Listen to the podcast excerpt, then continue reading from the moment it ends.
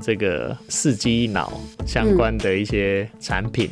你联系这个废弃物清除回收处理业者，他是要付你钱的，嗯，所以它是有价的。但有些东西啊，我们要把这个 mindset 稍微再提前一节。比方说手机回收，我们之前有聊过 Apple 啊，或者是其他是他给你那个对比较好的 reward，嗯，不要等到它快不行了。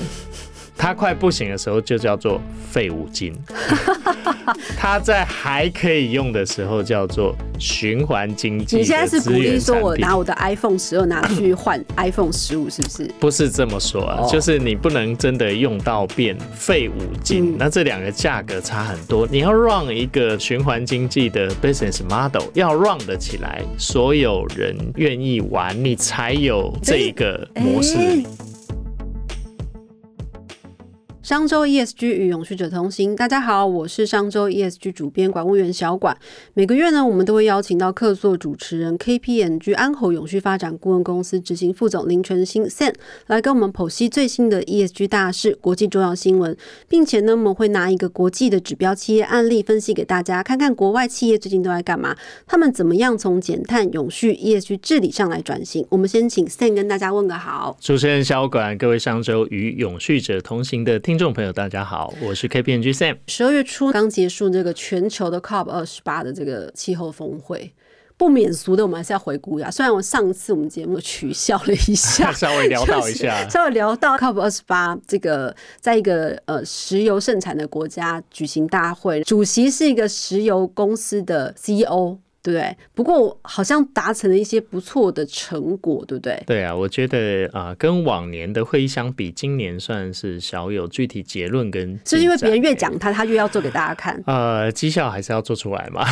不过有一些实质的啊内涵啦，比如说大家都在讲说，二零二三年真是一个很特别的一年啊！就全球暖化大概已经有一点四三度 C 了，而且是历史上最热。大气中二氧化碳浓度最高，嗯，海平面上升最高，而且是南北极融冰量最大的一年。然后今年要会议进行的时候，我们上次就有聊到啊，其实从这几年的趋势可以看到，化石能源业者的高层进场去公开关说，今年有两千四百位，去年去年是六百三十位，然后前一年 COP 二十六大概是五百位。这个意义就是啊，他一直在努力啊。把比如说化石这个燃料要 face out 变成 face down，确实他也成功啦。对，那今年的会议结论呢？我为什么说小有进展？跟结论跟往年相比，第一天第一天我们就有损失损害基金的共识了。哦，因为听众朋友可能不了解这个东西，就是说，诶，要大家一起丢钱出来。大家一起丢钱出来做互助会，哎，对对，互助会 就是大家互相互相帮忙一些，帮一些国家转型啊，就是做气候的一些转型。这件事情谈了非常非常非常非常非常非常非常久，这样子一直都没有谈出一个结果。那今年大家终于愿意。总共是多少钱？今年四点七五亿哦，四点七五亿。对，阿拉伯联合大公国 UAE 大概一亿美元，嗯，欧盟二点七五亿，美国一千七百五十万，日本一千万美元，嗯，这些资金世界银行会托管。哦，所以总计累计到目前为止有四点七五，四点七五算还算 OK 啊。诶，我觉得这个资金虽然慷慨，但是因为要做这个实质的气候变化的损害和补偿，蛮蛮有一段路要走。历史上其实也不是没有这样的气候基金，到时候在承诺兑现上有出状况，比如说。零九年有所谓绿色气候基金，那这个东西后来也并没有啊直接兑现，嗯，所以这个是我们后面要持续观察。虽然第一天就通过这个有共识的决议，那时候大家都有拍拍手。再来还有什么很厉害的？我听听看。再来很厉害的这个第二天啊。这个讲第二大的温室气体叫做甲烷哦，甲烷对这个有进展，因为与会国大概都有提出啊，石油跟天然气的脱碳章程就 face down 嘛，嗯嗯嗯，所以这个是二零三零年要把甲烷零排放，嗯，还有停止常规燃烧这一些五十家的油公司、化石能源业者去讨论这些事情，所以啊，有一些具体的目标。那大概希望说可以去推进本来 COP 二十六二零二一年做出说二零三零年甲烷排放量要比二零二零年水准再减少三十 percent 的这个全球甲烷承诺。嗯，这也是一个在头两天就有一些进展。哦，因为那五十家石油公司其实就它的产量就超过全球四成啊，是，所以其实占比算是蛮可观的，就是一些石油巨子哦。是，所以他们愿意承诺，也算是一个不错的成果。对对，那还有一个重点啊，还有一个是 COP 十八，大概是历史上第一个设立专门的粮食日，就是这个哦十二月十号的嗯气候大会啦。嗯，那这有一个意涵啦，大家开始发现这种蝴蝶效应，就是气候变迁会影响粮食跟农业这个系统，所以除了损失跟损害基金的投入以外，希望可以改善粮食的系统，来呼应跟实现巴黎气候的协定的目标。那这个很重要啊！你看世界人口数预期要成长到八十亿人以上，在未来。难。对啊，你想想看，你小时候这个啊，这样好像有点陷阱。你小时候的世界人口有我不知多少亿？道哎、我 我比较年轻，我不晓得 小时候世界人口就是多少。我们以前都念过一个故事嘛，池塘里面有一片浮萍，第二天变两片，隔呃天、，这个我真的没听过。啊，好，那我把这故事稍微讲一下。池塘里面有一片浮萍哦，嗯呃，如果说它慢慢第一天变一片，然后第二天变两片，第三天当然就是变四片，然后八片这样子，等比级数的成长嘛。当它盖满一半的池塘的时候啊，嗯还需要几天会盖满全部的池塘？哇，这个就一天天呐、啊是啊，啊。所以人口的成长也是同样的道理啊。对，小时候的时候的人口结构数可能没那么多，虽然有些国家像这个我们台湾、中国大陆这些地方面临少子化，日本高龄老龄化，可是还是有很多其他的国家人口红利一直在成长啊，像印度啊，还有很多非洲国家的成长比率是一两百 percent 在跑啊。所以这个意思就是粮食跟农业系统啊，这个要来支撑人类的这个生存。所以大概在这一个第一次的粮食日，有一百五十二个国家去签署了。强韧粮食系统、永续农业跟气候行动宣言，那总之就是要大家丢钱出来，再对强韧这个粮食系统。要募了。现在已经有在在会议期间就募了七十一亿美元。哦，对，所以接下来大概这种农业创新或者是气候智慧型食物系统，嗯，都会投呃三十四亿美元资金至少，而且还有二十七个农业创新的加速计划，嗯这样子。嗯嗯嗯对啊，哦，接下来大家可能呃前阵子比较常听到的另外几个结论，应该就是比如说大家同意说，二零三零年之前再生能源的规模要扩增到两倍，对然后能源效率要扩增一倍，对然后不准再帮燃煤电厂融资了，对不对？对。这个对台湾的醒思啊，对我们来讲，刚刚在讲的是这种 global 很大的趋势嘛，我们应该要就是从这个 COP 二十八阿联酋共识，就是杜拜共识决议文里面去思考一些事啊。第一个，全球的能源转型大概是已经到一个分水岭啊。嗯。啊，台湾百分之九十九 percent 的能源都依靠啊进口。进口，我们要怎么样去集中火力，减少真的是对化石燃料的依依赖然后去呃 double 甚至 triple 嗯。这种再生能源的到位，那个是跟技术、资金和专案开发都有关。那这种东西就牵涉到能源价格的复杂布局啊，嗯就像我们大家都知道，可能能源的价格在台湾长期以来其实啊、呃它比较少反映市场的真实价值。对，那这个东西呢，啊、以后如果我们是尽速淘汰比较没有效率的化石燃料补贴，其实应该早就该尽速淘汰了。对，那这个东西，而且现在哦，还有一个问题哦，核能也的确已经是被纳入成为零碳或低碳的加速应用技术，但这个东西到底是台湾要玩还是不玩？嗯那这些都是啊牵动全局的影响。然后再回过头来看看啊，台湾到底有哪些发展的契机？这种能源上面，第一个是氢能嘛。嗯那氢能台湾呢？可能短中长期来讲，我们对这一块的氢能应用，或者是氢混合天然气，甚至以后的绿氢，嗯，这一些相关的一些技术，可能有一些这个结合电网，或者是以后的应用方案，这个是要做的。第二个是地热，嗯，那地热的部分呢，我们处于这个啊板块边界嘛，也是地热活动很丰富的。国家跟地带，那我们现在也开始有啊一些地热发电的装置，像大屯山或者是其他宜兰的这一些系统，真的开始做。以前 pending 蛮久的。那第三个当然就是那些生殖海洋能，然后自然碳汇这个部分了。这个东西呢，要怎么样去把我们的生殖能发电的燃料，除了沼气以外，都市有机热色、废弃物发电这些东西。然后海洋能，我们的不管是潮汐、温差、盐差、波浪这些东西，在我们的周遭有独特的海洋资源，是不是能够啊使用？嗯。然后自然碳汇里面，森林、土壤、海洋的这一些。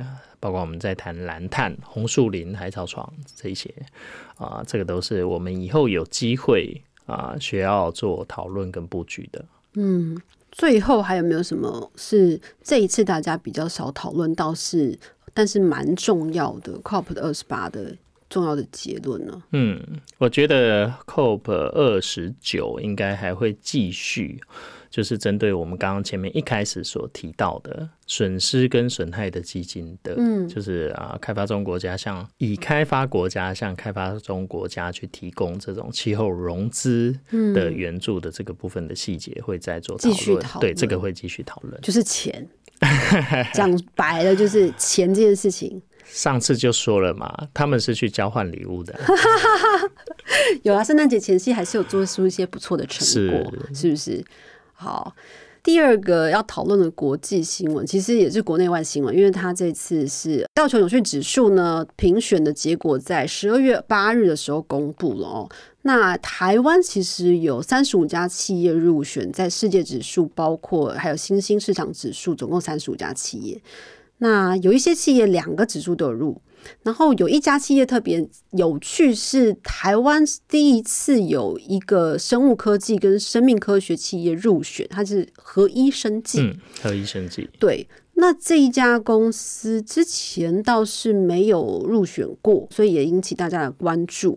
那同时入榜呃世界指数跟新兴市场指数的，包括和库金控啦、上海商银啦等等等，这些都是一些呃常客啦。这样，那很好奇，就是要问这个专家 s 了，就是很多企业其实把入选第一。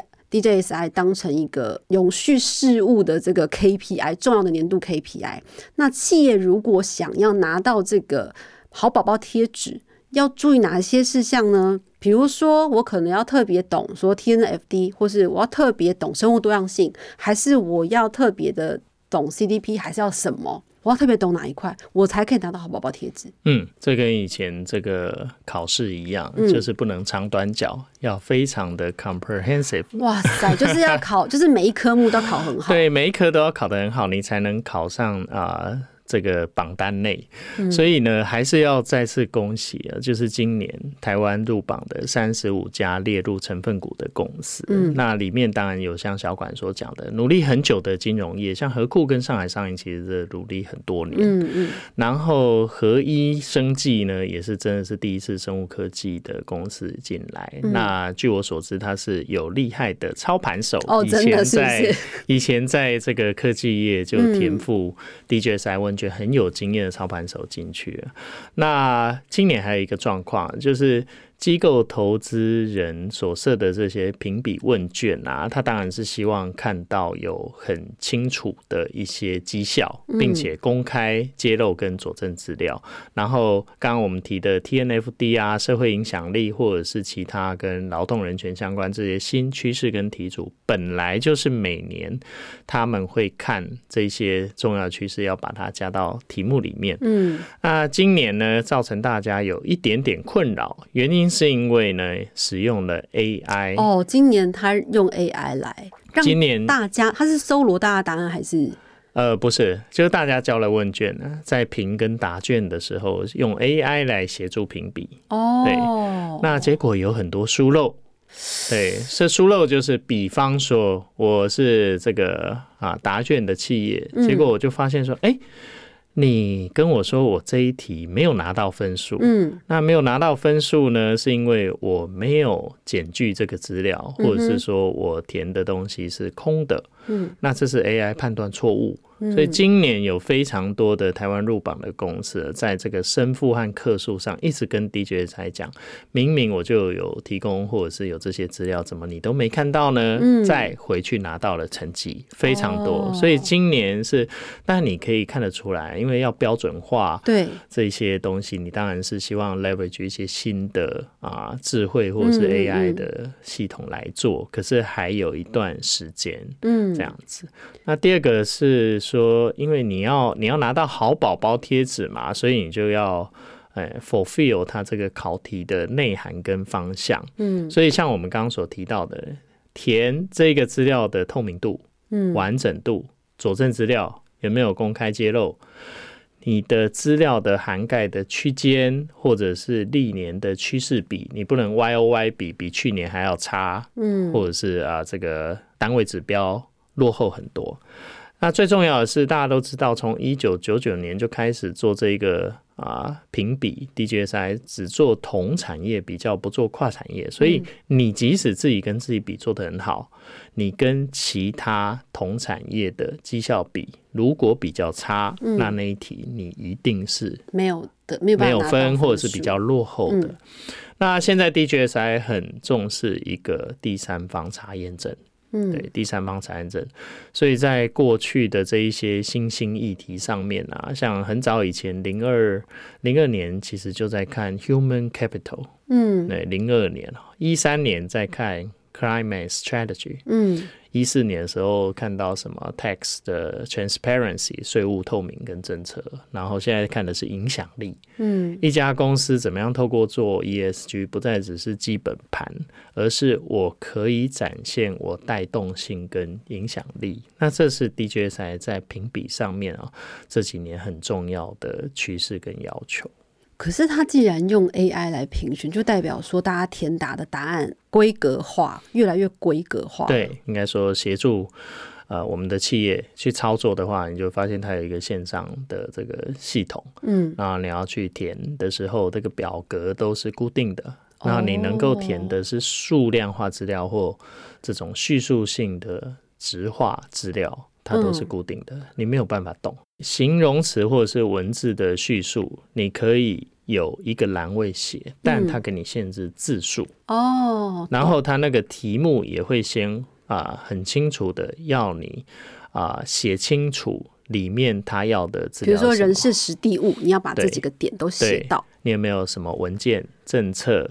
大概是啊什么时候 create 嗯这些东西全部都标准化，对这样才可以给 AI 评啊。你在做 benchmarking 对标的时候也才看得到。所以果然以后公司是会不会要抢这种高手啊，操盘手？呃，这是大家一直在做的事嘛，就像 ESG 人才一直一直 一直很受市场青睐一样。哇，这样子，现在你要注意一下你的团队，以后 人手会被一直挖光，会不会？啊、我努力做好 DEI。对，哎，好，第三个新闻是国内新闻了，就是十二月二十二号的时候呢，政府所做的碳交所开张了，第一天就有二十七家企业去买了，对，二十七家交易啦，吼，金控业十四家。公股行库大型金控响应热烈哦，哈，我们金元双雄台积电、联电也在首批认购名单。那那一个那时候碳交所上架的国际碳权，包括了有洁净水源、风力发电、太阳能发电、沼气发电，然后来自的这个场域有越南、印度、莫桑比克、乌干达、肯亚、厄立垂亚跟智利。嗯，我一直对我们这个碳权交易平台上架国际的碳权，对于台湾企业到底有什么好处？这件事情一直有一些疑问，所以我真的很想要请问 Sen 来帮我们解答一下。第一个好处是可以开发票啊。哎，这个很重要啊。哎，在国外的碳权平台买，我在 Vera 上面买，我没有他开什么样的凭证给你，你又不一定可以拿回来抵税。你在国内的碳交所平台买，你可以直接开发票，哎，就是说国内统一发票一定是可以。对呀，那你就可以处理你的这个财会账。你知道，对很多企业来讲是很重要的事嘛。第二个呢，你不用自己可以开账户啊。比方说，你开 Vera 的账户好了，一年要有开户一千，不是呃，账户维护管理费，你大概要付一千美元。即使你什么都没做，你就要付钱嘛。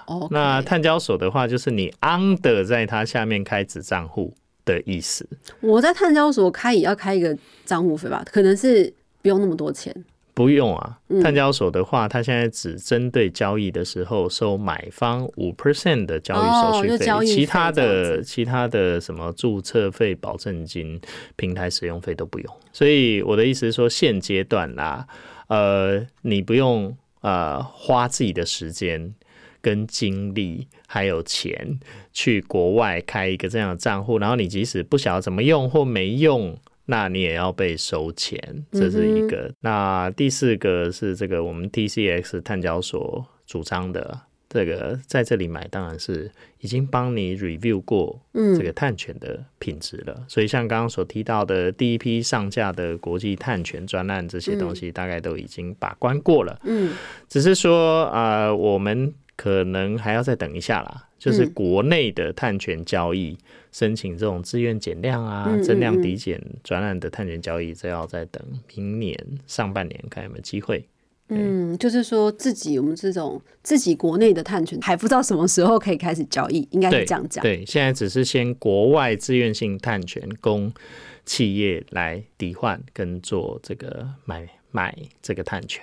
嗯，我之前听过一个说法哈，就是说，诶，我们的碳交所去外面大宗的批了这个碳权来国内的平台上架之后，在比较零售的方式批发给 不同的企业，这样子会让碳权的价格比单一的企业在国外单独购买便宜一点。好像对也不对，因为并没有是去批发，并没有这个问题。好像并没有是去批发，但是我们的这个交易的价格的确也蛮亲民的。哦，对。那有有几个这个专案类型，就是像刚刚小管所提到的这些专案，其实它都有一个特点啊，它要 fit。至少三项以上的 SDGs。我们之前节目也讲过很多次，就是 Vera 之前也出现过很多碳纯碳权不够纯的这件事情被踢爆嘛。对对，就是如果大家没有去做好滴滴的话，你就去乱乱买的话，有可能被骗。是，对，所以现在正碳交所帮大家先去做了呃滴滴之后。上架到的这个品质是比较相对有保证的，不怕买到坏的碳权 商品。我觉得应该是这样讲，碳交所出来意味着就是国家保政府做庄嘛。那政府做庄，如果你真的吃坏肚子了，就找政府。呃，就是这个意思。之前民间就有很多这种代买的顾问啦，或是这种呃 broker 出现了，那你也不知道那些 broker 到底带你买的是什么样的碳权。那现在政府带头做庄，至少可以免去这种嗯探权骗子，这是这这是好事，或是繁琐的手续啦。是是是，这是好事。好啦，基于这点鼓励性质，我觉得是给过 是好的，是好的，好的，好的。好了，第二趴进入到我们这个企业讨论，企业个案。今天要讨论的个案呢，商周在去年一八四九期的时候，我们报道过的，在德国的一个案例，它叫瑞曼迪斯，它是德国目前最大，然后也是全球第四大的一个废弃物回收公司。那它其实在二战之前是一个铝工厂，专门做这个枪炮炸弹的。那后来它转型了之后，各种你可以想象得到废弃物它都回收，比如说什么笔电它回收，冰箱可以回收，洗衣机回收，它连死猪都可以回收哦，就是它可以做成生殖的这种燃呃燃料燃油，它都可以做。那这个故事是那时候我们有记者到现场去采访的。原本他会觉得说，一家回收公司可能现场会臭气熏天，就他到现场发现，简直就是一个玻璃帷幕大了，这是感觉像高科技的公司这样子。以前那个工厂是一个碳排量很高的公司，因为是铝嘛，铝工厂每每个月大概上千吨的碳排量。那后来他们靠回收，每一年减少五十万吨的碳排放，然后而且制造的材料其实都是可以不断回收、循环再利用的，然后可以创造新商品。那很多的材料到他那边就产生新的生命，而且他们是在一九六零年代的时候就转型变成一个回收公司。那个时候，呃，循环经济在那个年代还没有这么的 popular，好像高品质跟废弃物看起来是很相反的概念。可是他们都这就想到一个事情是说，好像有些产品其实里面有很多东西是是可以回收再利用的，那些东西未必不能够提炼出来，它可以变成很高品质的原料。所以就是他们那时候就想到这件事情，所以就从这些东西里面不断的去提炼出新的呃可以再重复利用的原料，然后一直做成新的产品出来，然后一直到现在变成一个在德国最大的回收公司。我们之前在节目上面也讨论过，因为循环经济那时候讲到说，在城市采矿是一个很重要的趋势嘛。那以台湾的产业结构来讲，其实是不是比如说我们有很多钢铁业啦，或者是螺丝啦，或是什么这种产业链？其实是不是在台湾来说也蛮适合做这种循环经济，尤其是台湾就资源就相对少，其实非常需要循环经济这样子产业转型。嗯，那如果是以这来看，台湾有没有什么产业是特别适合做这样子的？我觉得这个台湾其实我们的废弃物回收。清除跟处理这些，不管是技术或者是整个生态圈，其实蛮成熟的。嗯，其实真的蛮成熟的，只是差别在于说，好像比较没有像我们这个企业个案一样，嗯，它的啊，不管是园区或者是这个处理的设施，看起来好像比较光鲜亮丽。那当然，这种呃刻板印象，有的时候会让呃人家觉得说做这种。啊，废弃物回收跟清除处理好像都是在搞搞黑手，对黑手或者是很脏乱这种呃歧视性的看法。那当然，他成功的摆脱这件事以外，另外一方面是，我觉得我们比较需要呃借鉴跟参考，就是这一些整合什么样的整合。这一家公司厉害的地方就是，你看果渣也可以变天然气。车用废电池拿来储能，而且像刚刚小管所提到的各种各式各样的废弃物都拿来处理。你知道我们的思维其实废弃物一直是有价的哦。嗯，就像你如果在企业里面你要淘汰一批电脑，嗯，你联系这个环境部以前这个四机脑相关的一些产品。你联系这个废弃物清除回收处理业者，他是要付你钱的，嗯，所以他是有价的。但有些东西啊，我们要把这个 mindset 稍微再提前一节。比方说手机回收，我们之前有聊过 Apple 啊，或者是其他是他给你那个对比较好的 reward，嗯，不要等到它快不行了，它快不行的时候就叫做废五金，它在还可以用的时候叫做。循环经济，你现在是鼓励说我拿我的 iPhone 十二拿去换 iPhone 十五，是不是？不是这么说啊，就是你不能真的用到变废五金，那这两个价格差很多。你要 run 一个循环经济的 business model，要 run 得起来，所有人愿意玩，你才有这个模式。你懂我意思吗？不要把大家不要真的节俭到说把东西用到坏再换下一个。这个是我们以前的 mindset，物尽其用。这老。一辈的卖，物尽其用嘛。对，可是可是商业模式上来讲，是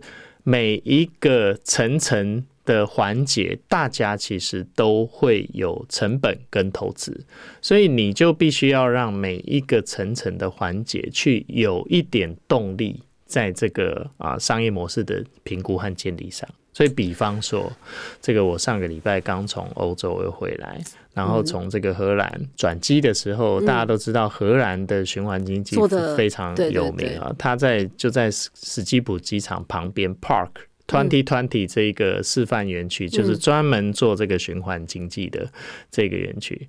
当初在建的时候，只是一个 concept，一个 idea，就我们把一些什么预铸式的工法，或者是这个营建建材的啊银行这种概念，然后可以拆卸以后再继续重新组装，像乐高一样。那这一种东西在当时要盖的时候，大家也觉得说这样成本高啊，或者是这只能做一个示范园区。可你想想看，现在。真的要开始收碳税费的，还有像我们商周碳竞争力一百强所提到的，营建建筑产业好像在这方面稍微比较落后一点。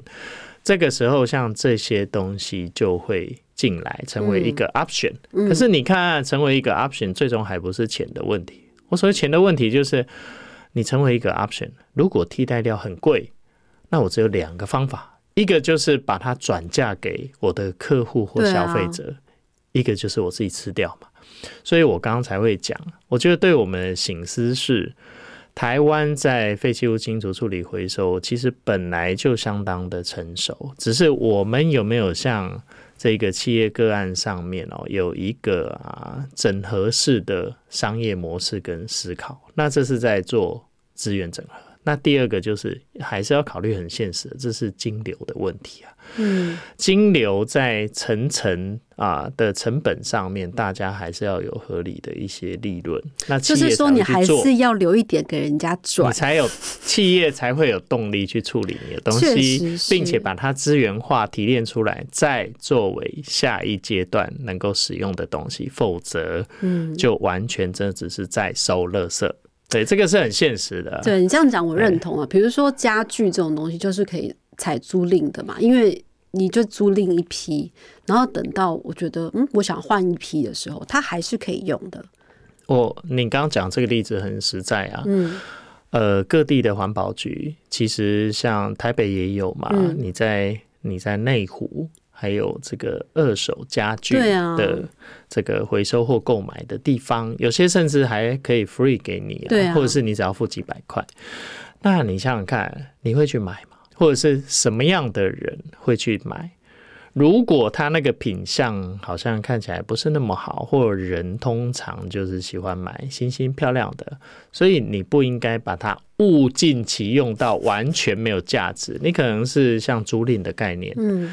会有不同的这个 segment 的人，他会有不同阶段的需求的时候，他就会去用学生、租屋族、上班族，或者是有一些这个展场，他喜欢是临时性的这一些东西。那你这样才会有维护的动力，还有这个商业模式。所以做这些循环经济，我觉得在形式上面啊，金流跟布局上面是需要一定要注意的。第二个是。有哪一些产业比较 potential 嘛？对，电动车啊，报废电池啊，对了对了，那那还有啊，以后的太阳太阳能板这些东西，但这是一个配套，原因是因为这些报废电池，你看在我们企业个案里面，是它可以接到国家的电网，哎，你要接到电网做储能设备，好，那这个就有一个缓冲的功能跟 buffer，你没接上电网，你只是在一个充电站。那这个就是一个啊单一个据点的储能系统，嗯，所以这个东西是配套很重要，法规跟技术的这个啊衔接和配合，还有你知道我们有时候做一些事情会觉得说，哎呀，我们可以开这个门吗？这样好像会图利厂商，或者是呃我们这样做好像是不是是不是会有一些疑虑？那这种东西就是每个国家的国情跟政治情况不一样，这个需要考虑的。对，像刚刚 Sen 讲到那个。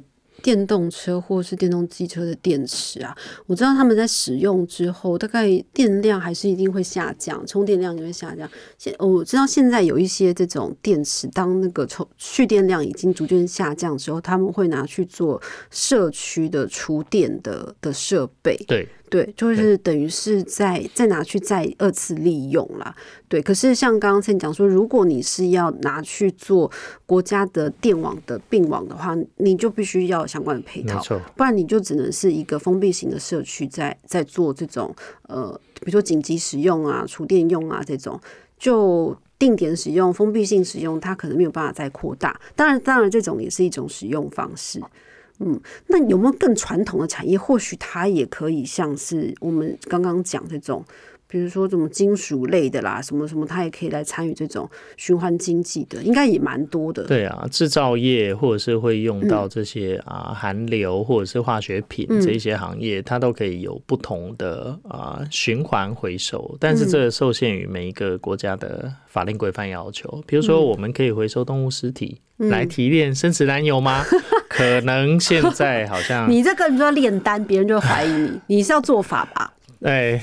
对嘛？所以你看看这个，你还你把它炼丹炼出来，你能不能吃啊？准不准给人家吃？对对不对？那是不是还可以跟其他的燃油，比如说跟柴油混合作为燃料？那这种东西法规上很重要，就像保特瓶一样啊。呃，台湾不准使用再生的保特瓶来装饮用水。哦，对。可是像中国大陆，它就可以嘛？哦，食品级的好像慢慢开放。对，所以所以像这种东西，这个真的是跟法规、政策、基础建设，还有我刚刚所提到的这个都都有关。那任何一种东西，它转了一个方式，都有它的使用价值，只是看处理的成本，还有它是不是啊具这个经济的可利用性。嗯，好，感谢 Sam，今天 Sam 给了我很好的一个想法，就是我从来没想过这件事情，物不一定要非要用到极端。就是你必须要留给别人一些可以赚的事情，别人才会有动力去维护这件事。有时候这样才能促进一些真的循环经济的商模。所以鼓励听众朋友，如果你的手机还没有到达 iPhone 十五哈，现在就可以拿去。请不要找，请不要找借口，每年去换，然后留给大家的 tips 好不好？是，请不要找借口换手机，然后跟跟你的另一半说我要这样来换手机。这个是这一集 send。留给大家错误的 lesson，大家不要学。好了，感谢 Sam，我们呃明年这个最新的一集也会一样给大家这个呃二零二四年的业绩开始。好了，谢谢 Sam，谢谢。想要掌握最新最热的业绩趋势，欢迎大家订阅商周的 podcast 频道商周吧。商周 ESG 与永续者同行，我们下次再见喽。